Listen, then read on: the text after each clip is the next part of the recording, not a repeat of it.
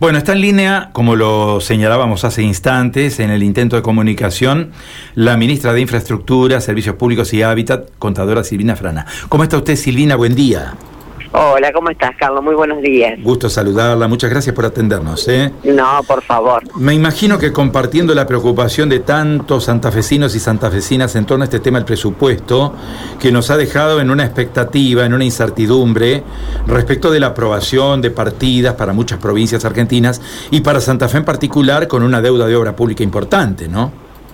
Así es, Carlos. La verdad que cuando nos enteramos del rechazo sentimos una suerte de indignación porque veníamos trabajando de una manera muy concienzuda con el gobierno nacional en muchas obras que ya están en marcha y otras que son demandas históricas y que dependían de la aprobación de este presupuesto.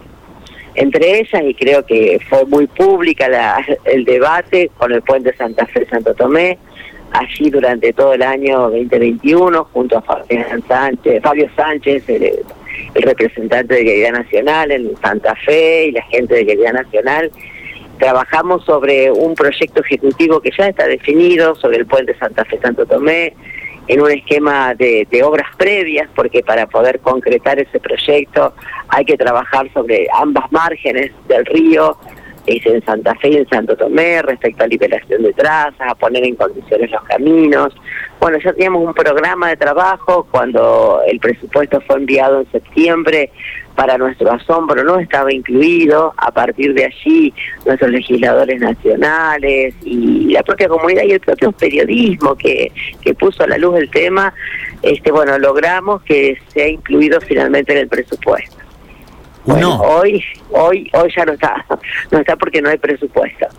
Después un tema que también me generó mucha preocupación, nos generó, digo, porque esto estamos obviamente en el trabajo que nos indica el gobernador Omar Perotti, este, todos sabemos de demandas históricas de agua potable en el norte de nuestra provincia.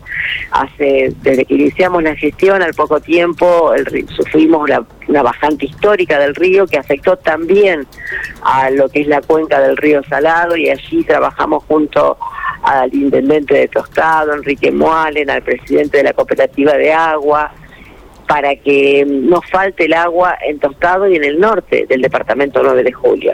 Y esto depende de una administración del agua a través de compuertas que hace Santiago del Estero. Bueno, todo el año, hablando todas las semanas, con la gente de Santiago del Estero, con la intercesión de Nación. Bueno, pudimos sostener una acción, pero sabíamos que sabemos que necesitamos una solución definitiva, que es un acueducto que ya diseñado por nuestra gente de la, de la Secretaría de Empresas Públicas que conduce Carlos Maina. Ya estaba definido el proyecto ejecutivo y el compromiso de Nación para financiar ese acueducto que va de San y luego irá de Tostado a Villa Pinetti. Bueno, uno la, verdad que, uno la verdad que se, se preocupa eh, y con lógica se preocupa porque a veces eh, no puede entender cómo algunas mezquindades políticas prevalecen sobre un interés colectivo, ¿no? Como, como es el de obras públicas absolutamente necesarias, ¿no? Y además, Carlos, porque si nosotros repasamos la sesión de presupuesto, que fue una tarea que me di el fin de semana para, para bueno, para escuchar los argumentos, yo nunca me cierro este, las opiniones de uno, para escuchar los argumentos de otro. En realidad, lo que, se, lo que había pedido el presidente de la Cámara de Diputados, Sergio Massa, es que era que volviera a comisión para que poder revisar algunas observaciones que estaba haciendo la oposición. Y rechazaron eso. Eso también tiene que saber la gente. No es que el oficialismo, digamos, el presidente Alberto Fernández y el equipo y los gobernadores no se cerraron en una definición estaban pusieron a votación que el presupuesto vuelva a comisión para revisar temas que estaban planteando la oposición y lo rechazaron. Claro. O sea, por eso uno, digamos, este plantea esta suerte, no sé si decir enojo, de indignación, y no por mí, ni por el partido a que pertenezco, por la gente, por el perjuicio de nuestra gente. Claro, muchos medios plantearon, Silvina, yo no sé, uno a veces analiza, trata de buscar un equilibrio eh, que, que, lo lleve a, analizar las cuestiones con, con frialdad. Y muchos medios atribuían al mensaje o al discurso que dio el jefe de la bancada justicialista, en este caso Máximo Kirchner, eh, el final abrupto de la sesión. La sesión no debió haber terminado de esa manera, se debió haber dado debate, se debió haber continuado debate y llegar a una votación, bueno, de otra manera, me parece, ¿no? ¿Qué, qué evaluación hace usted de este tema? La verdad que cuando yo escuché eso, este, recordé cuando era diputada nacional que en muchas ocasiones tuve que tolerar que nos trataran de ladrones a todos y nunca dejé de tratar un tema porque eso sucediera. En todo caso, presenté mi queja. Recuerdo muy bien una oportunidad que una diputada Eugenia nos miró a todos los judicialistas y nos dijo: Ustedes son todos ladrones. Y yo, después de terminar la sesión, me acerqué a ella, le dije: Mira, este, te pongo a disposición mi, declaración patrimonial, lo que quieras y rectificar, rectificar tu postura. No, lo dije, pues bueno, me parece que son excusas para una definición que ya tenía la oposición, que era rechazar el presupuesto. Basta repasar los títulos periodísticos de días anteriores, ¿no?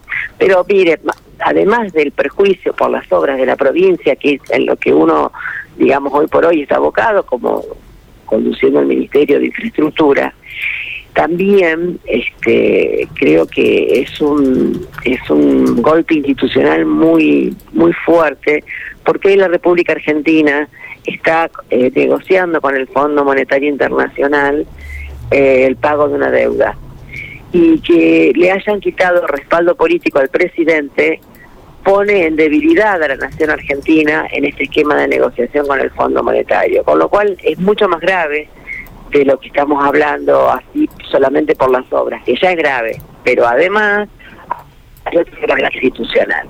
Y por eso la gente tiene que saber que no es que el, eh, oficialismo dijo votemos esto como está, ofreció mandarlo a comisión para revisarlo. Entonces por eso me parece muy grave. Entonces eh, el tema de, de las expresiones de Máximo Kirchner creo que no deja de ser más una excusa. Bien, eh, Silvina, eh, la saco de este tema para ponerla en otro tema que también es, este, yo diría, gravitante, importante. La provincia de Santa Fe está de cara a una creencia con la nación que se va a resolver en los próximos tiempos. Hablemos de mediano plazo. Seguramente en los próximos meses tendremos novedades. Se está trabajando, se está planificando, se están proyectando obras en función de estos fondos que debe recibir la provincia, que bueno, la nación ha determinado en un monto, la provincia ha determinado en otro monto, pero definitivamente son fondos que van a llegar. Y bueno, hoy también eso está complicado por el rechazo del presupuesto, porque en el presupuesto había un artículo que le daba facultades al jefe de gabinete para trabajar sobre la forma de pago a las provincias. Eso ya no está más porque no está más el presupuesto.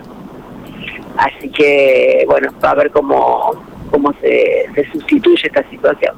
Muy bien. Ministra, muchísimas gracias por estos conceptos, gracias por habernos atendido. Sabemos que hay mucha tarea, que hay mucho viaje, que hay mucho recorrido por la provincia, así que le agradecemos mucho. ¿eh? Le deseamos felicidades también. ¿eh? Muchas felicidades para todos ustedes y bueno, y ojalá que realmente todas estas fiestas nos traigan paz y, esperanza. Este, y el año que viene podamos superar, no tengamos ni pandemia, ni todas estas dificultades que realmente nos complicaron a todos y bueno y todos entendamos que ese país se construye entre todos. Adiós, gracias, que siga bien. ¿eh? Que tengan buenos días.